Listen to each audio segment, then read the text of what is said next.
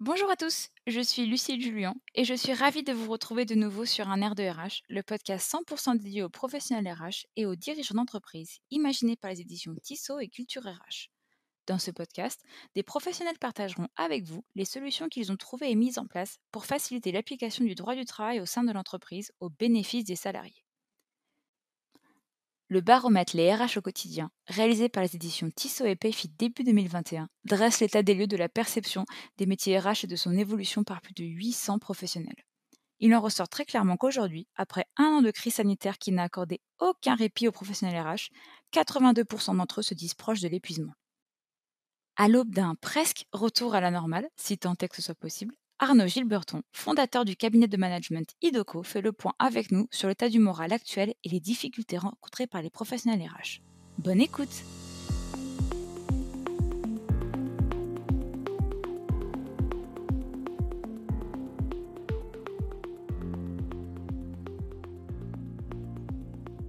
Bonjour Arnaud, merci d'avoir accepté notre invitation. Bonjour Lucille, merci de, bah, de m'inviter tout d'abord. Bah, c'est un grand plaisir. Pour commencer cet épisode, je vais vous demander de vous présenter, s'il vous plaît. Bien écoutez, donc je m'appelle Arnaud Gilberton, je suis consultant en ressources humaines et associé euh, au sein d'un cabinet qui s'appelle IDOCO.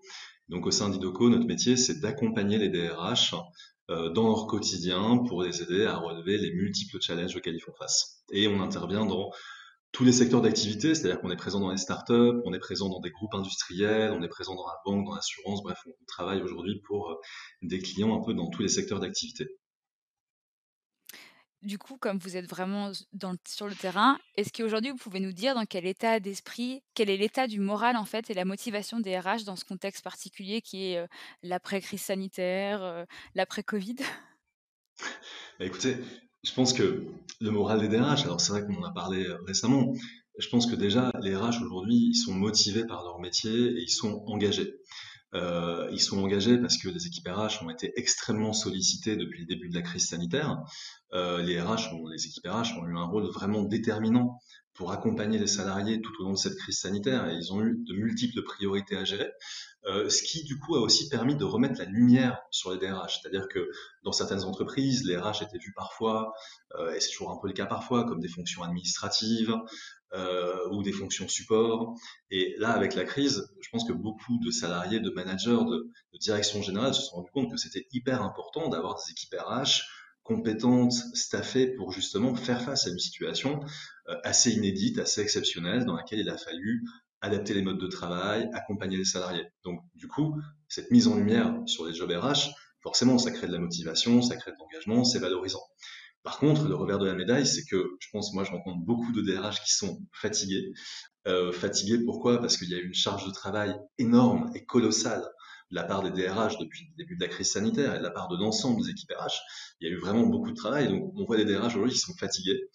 Euh, voilà, et, en plus, euh, les équipes RH n'ont pas toujours de bon niveau de ressources pour faire face à des crises comme ça. Donc, il y a des équipes qui ont beaucoup travaillé. Donc, il y a de l'épuisement, mais il y a de la motivation. Il y a de la motivation. Et puis, je pense que les DRH ont eu un rôle social vraiment important d'accompagnement des salariés, de prévention des situations de crise. Donc, c'est aussi des missions plutôt nobles quand on est DRH que d'accompagner une crise que telle que celle qu'on a vécue. Donc, motivé, mais effectivement un petit peu fatigué. D'après vous, quelles sont les difficultés rencontrées par les RH aujourd'hui? Alors écoutez, je pense que les difficultés, c'est souvent un, manque de temps et de ressources parce qu'il y a, y a de multiples priorités à gérer euh, dans les équipes RH. Euh, déjà, il y, a, tout le travail au quotidien des DRH, hein, qui sont le recrutement, la gestion de carrière, la formation, les dispositifs de rémunération, voilà, qui fait qu'un DRH, des équipes RH sont déjà en temps normal déjà en temps normal assez de travail, même si c'est pas toujours un travail d'ailleurs qui est très visible par les salariés, mais ces équipes ont beaucoup de travail. Et puis à travers la crise sanitaire, il a fallu revoir l'organisation du travail, euh, mettre en place des temps de travail partiels, donc une activité euh, modifiée. Il a fallu déployer le télétravail très rapidement. Euh, il a fallu s'adapter à une situation réglementaire qui a bougé énormément avec très peu de visibilité. Voilà, il a fallu faire face dans certaines entreprises à des situations de crise. Il y a des entreprises qui ont dû arrêter leur activité avec des, difficultés vraiment importantes. Et puis surtout, il a fallu accompagner les salariés, c'est-à-dire expliquer aux salariés les nouveaux modes de travail, mettre en place des dispositifs d'écoute et de soutien psychologique. on a vu beaucoup de salariés qui se sont retrouvés isolés, qui se sont retrouvés parfois dans des situations un peu compliquées euh, suite au télétravail. Il y a des salariés qui n'avaient jamais télétravaillé et qui du jour au lendemain se sont retrouvés isolés chez eux. Donc il a fallu mettre en place des dispositifs de soutien, mettre en place des dispositifs d'écoute. Et bien évidemment, quand, des entreprises traversent une transformation euh, aussi euh, rapide que celle qu'on a vécue, il a fallu mettre en place un dialogue social. Alors, mettre en place le dialogue social, il existe toujours, mais en tout cas avoir un dialogue social de proximité avec les représentants du personnel, avec les salariés, pour expliquer les évolutions de l'entreprise. Euh, voilà, dans un contexte très flou et, très incertain. Euh, donc tout ça, ça a créé une charge de travail assez importante et du coup qui demande des compétences très diverses. C'est-à-dire qu'aujourd'hui, un bon DRH ou les équipes RH, il y a besoin de compétences juridiques pour bien suivre l'activité réglementaire. Il y a besoin de compétences aussi administratives pour s'adapter aux, voyez, aux, ajustements. Il y a besoin aussi de compétences un peu de coach pour accompagner les managers et aider les managers à bien accompagner leurs équipes dans cette situation. Et puis parfois des compétences, on va dire, un peu plus psychologiques pour faire face aux situations de tension, faire face aux situations de démotivation, euh, faire face aux situations d'isolement aussi de certains salariés. Euh, voilà, donc tout ça est passionnant, mais ça demande à la fois du temps et puis aussi beaucoup d'énergie. Euh, parce que l'enjeu quand on est DRH dans une situation de crise, c'est de rester positif, c'est de garder le sourire, c'est de garder l'entrain, c'est d'essayer de remotiver un peu les troupes. Et donc du coup, voilà, ça, ça demande euh, à la fois du temps et d'énergie et des compétences. Euh, voilà, ce qui est ce qui est pas toujours le cas, parce qu'on voit des entreprises où les équipes RH sont pas toujours suffisamment staffées. Euh, voilà, donc c'est, je pense, des difficultés pour moi, enfin ce que j'ai entendu, parce que nous chez Idoco, vous savez, on rencontre des DRH un peu quotidiennement, et, et moi, les DRH que j'ai rencontrés, ce qu'ils m'ont dit tous, c'est euh, en ce moment, on manque de temps, on manque de ressources. je pense que c'est la difficulté clé des DRH actuellement.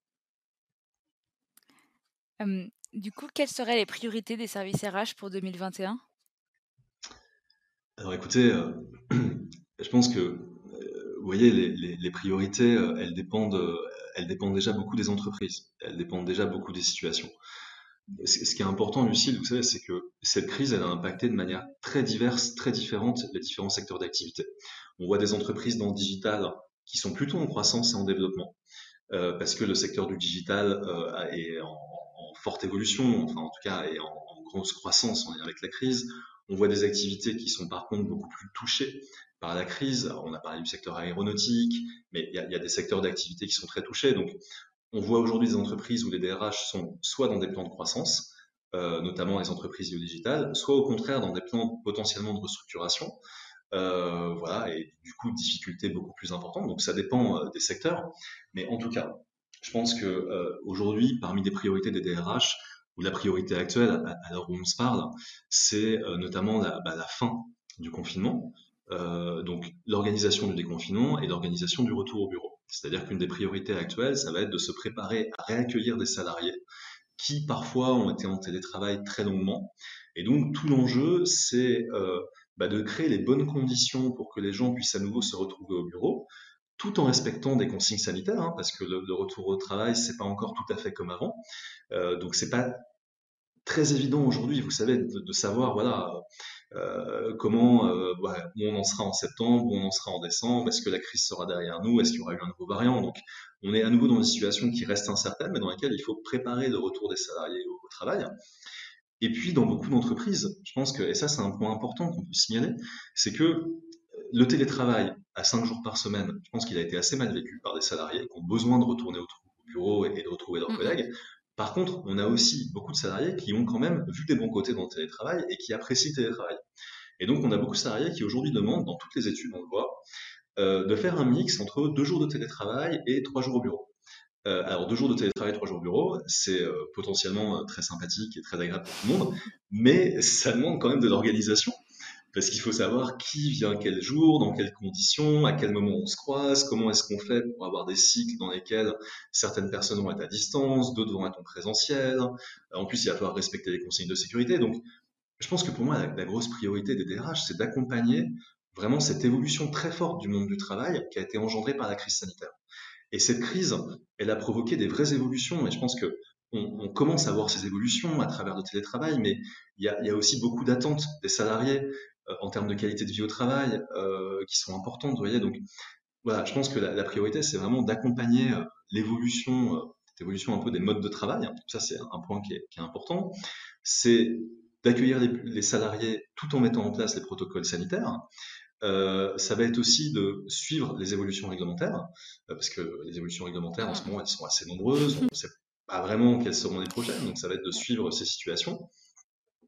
Et puis, moi, il y a une priorité que on a vu quand même un peu émerger ces derniers temps, c'est s'assurer de, prévenir toutes les situations de discrimination ou de harcèlement. Et euh, on, a vu, vous savez, l'actualité euh, était chargée euh, ces derniers temps, quand vous ouvrez la presse, de situations de harcèlement, de discrimination, de salariés qui se plaignent de situations, de comportements inappropriés parfois, ou de comportements dits toxiques.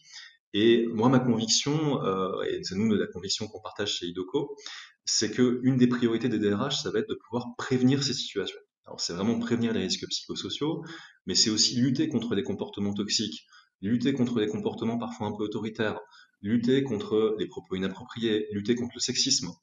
Euh, voilà, je pense que c'est une priorité qui est essentielle aujourd'hui euh, et que les entreprises françaises, en tout cas, sont pas toujours exemplaires.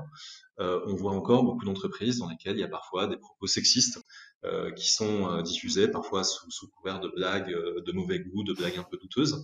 Mais en tout cas, c'est une priorité parce qu'aujourd'hui, je pense que les salariés attendent de travailler dans des environnements où il y a de la qualité au travail, qui sont des environnements inclusifs, qui sont des environnements safe, vous voyez, dans lesquels les gens sont vraiment en sécurité. Alors nous, chez Doco, on, travaille pas mal sur ces sujets-là, donc on a beaucoup de RH qui demandent voilà, comment est-ce qu'on peut s'assurer qu'il euh, y a un bon climat social. Et je pense que c'est une priorité parce qu'à l'heure où les gens vont retourner dans les locaux, je pense que c'est important, notamment dans cette situation qu'on traverse, qui n'est pas simple, hein, suite à une crise sanitaire où il y a eu l'isolement, la distance sociale, que les gens retournent dans un lieu qui est safe, qui est positif, qui est constructif, avec des relations de travail saines. Donc, à nouveau, du côté RH, ça va nous dire, miser sur la formation des managers, miser sur la sensibilisation, euh, miser sur la qualité de vie au travail et faire en sorte que le cadre de travail soit vraiment un cadre positif, on va dire. Donc voilà, voilà en quelques mots sur les priorités. Et après, euh, sur les priorités, je pense qu'il y en a plein d'autres. Vous savez, il y, a, plein de priorités euh, dans les, dans les entreprises très, très différentes.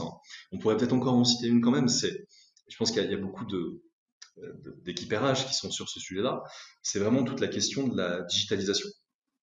Alors la question de la digitalisation, elle est importante parce que euh, un des enjeux pour un DRH, c'est d'arriver à se libérer un peu des tâches administratives en digitalisant ces tâches administratives pour justement être présent sur des tâches, on va dire, voilà, plus centrées sur la qualité de vie au travail, sur l'accompagnement des salariés, sur l'accompagnement des managers.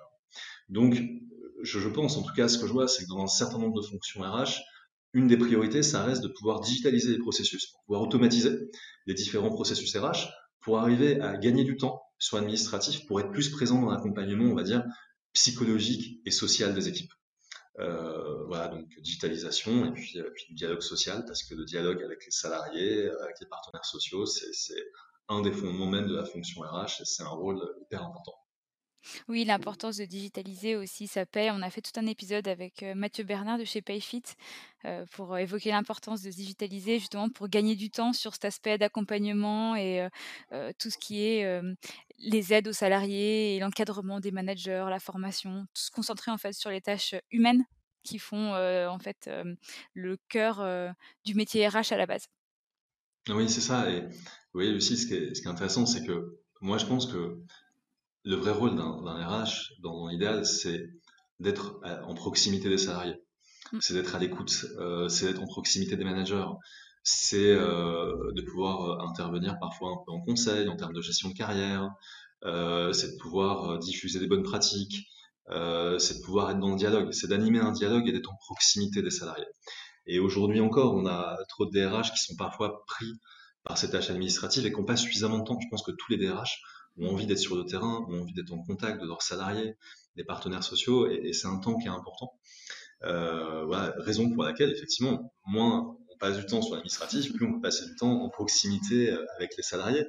Et, je pense, vous savez, que la situation qu'on a traversée, qu'on a tous traversée, ça a été une situation euh, pas toujours très simple. Euh, il y a quand même eu, on en a parlé, mais un peu d'isolement, parfois un peu de souffrance, de difficultés.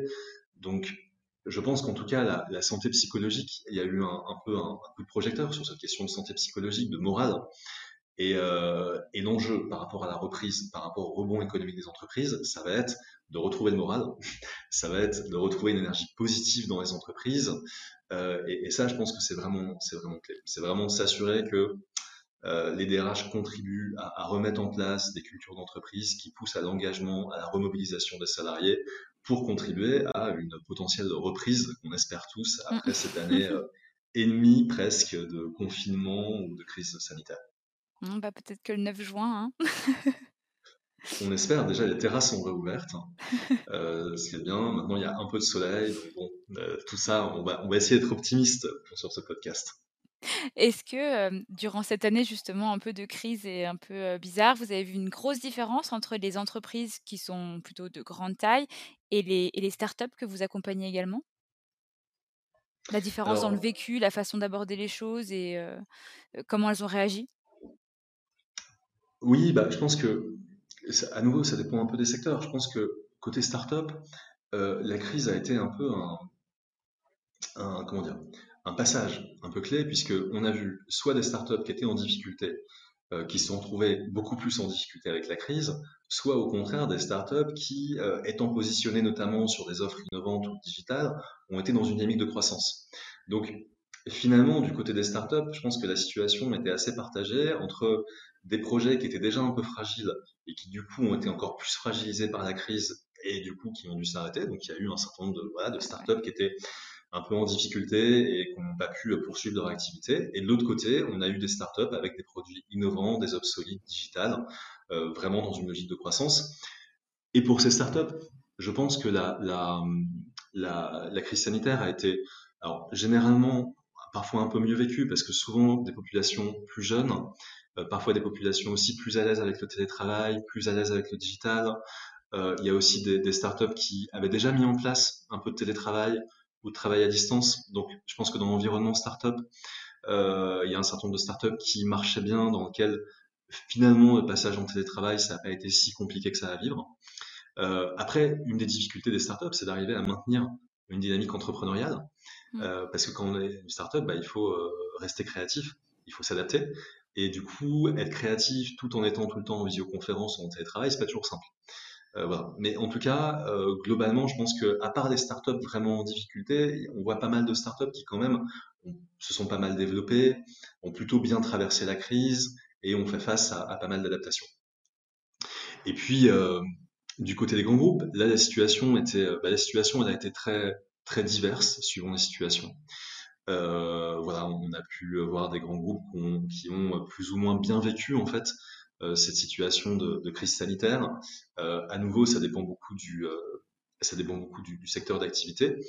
En tout cas, je pense que dans tous ces grands groupes ou dans toutes ces startups, il y a eu une prise de conscience de l'importance du rôle des DRH. J'en parlais un peu au début du podcast, mais moi, ça m'a marqué parce que j'ai vraiment vu des DRH me dire la relation avec mon directeur général a changé suite à la crise sanitaire. Et je suis beaucoup plus écouté aujourd'hui. Mmh. Et du coup, on voit des entreprises dans lesquelles des directeurs généraux, des directions générales ont décidé d'investir dans les fonctions RH en disant on a besoin d'équiper, on a besoin de renforcer les fonctions RH. Et ça, je pense que c'est vraiment un tournant. C'est le cas dans les startups, mais c'est aussi le cas dans des grands groupes ou c'est le cas dans des entreprises de taille un peu intermédiaire où des directeurs généraux parfois voyaient euh, direction générale voyait un peu la fonction RH comme administrative. Là, je pense qu'on a eu un, vrai, euh, je pense qu'on a eu un, vrai, un vrai changement. Et puis, euh, je pense que du côté des startups, ce qui a parfois été un peu plus compliqué, c'était la, on va dire, le suivi un peu réglementaire, le suivi de la réglementation, parce que forcément, les startups sont un peu moins équipées parfois, mm. pas forcément de services juridiques pour suivre la réglementation du travail et son évolution. Euh, mais en même temps, on voit aujourd'hui une génération de jeunes DRH de startups euh, qui sont euh, des DRH très prometteurs euh, qu'on retrouvera peut-être certainement demain dans des grands groupes. Et, je crois aujourd'hui qu'il y, a toute une génération de jeunes DRH dans des startups qui sont en recherche d'innovation, qui sont en recherche d'innovation RH, qui mettent en place des pratiques un peu nouvelles, un peu originales, un peu différentes, et qui ont cherché à profiter aussi de cette crise sanitaire en essayant de la positiver pour développer des nouveaux modes de travail ou développer des nouvelles pratiques de travail. Donc, on l'a vu, hein, après cette année marathon, on a vu que beaucoup de RH étaient épuisés, frustrés, au bord de la rupture. Est-ce que pour conclure cet épisode, vous auriez des conseils à donner à tous ces RH justement qui sont au bord du burn-out, si on peut le dire, et vraiment fatigués? Bah, déjà, c'est de se reposer. alors c'est compliqué c'est toujours compliqué de dire ça quand, on dit à quelqu'un de, fatigué, de se reposer alors qu'il a beaucoup de travail, mais mm. euh, je pense que c'est important parce que je pense que la, reprise, elle va dépendre du niveau d'énergie. Euh, vous voyez, et, du niveau et, l'énergie, ça repose sur le repos et le bien-être. Donc, je pense que euh, c'est important, malgré la charge de travail, d'arriver à se reposer pour être dans une énergie positive. Parce que moi, j'ai une conviction, euh, c'est que un DRH, ça doit être un, vecteur d'énergie positive dans l'entreprise. Alors, c'est pas toujours le cas parce qu'en tant que RH, parfois, on doit faire des choses pas toujours agréables hein, mm. euh, et qu'on est aussi un peu euh, gardien de la loi dans l'entreprise et que parfois on prend des décisions qui sont pas forcément agréables. Mais en tout cas, même malgré cette situation, je pense que c'est important d'être vecteur d'énergie positive. Donc, je pense que c'est pour ça que c'est important d'être exemplaire et se reposer euh, bah, c'est aussi euh, être exemplaire lorsqu'on dit bah, j'ai besoin d'un peu de temps, j'ai besoin de souffler, j'ai besoin de me reposer, je peux pas tout faire. Euh, je pense que c'est aussi de la part d'un DRH, de la part des équipes RH, une forme d'exemplarité que de dire on n'est pas des super-héros, on n'est pas des Superman ou des Superwoman, on est tous humains et on a tous besoin de se reposer. Voilà. Une fois que c'est dit, moi je pense que l'enjeu et, la question c'est de justement travailler sur les priorités. Euh, je pense qu'aujourd'hui, les feuilles de route RH, le, risque d'un DRH, c'est de vouloir faire trop et de prendre trop de sujets. Et là-dessus, il, y a un travail un peu de réflexion et de stratégie dans lequel nous, au sein d'Idoco, on accompagne souvent nos clients, qui est d'arriver à bâtir un plan d'action qui soit réaliste, centré sur les bonnes priorités et reposant sur la, prise en compte des attentes des salariés.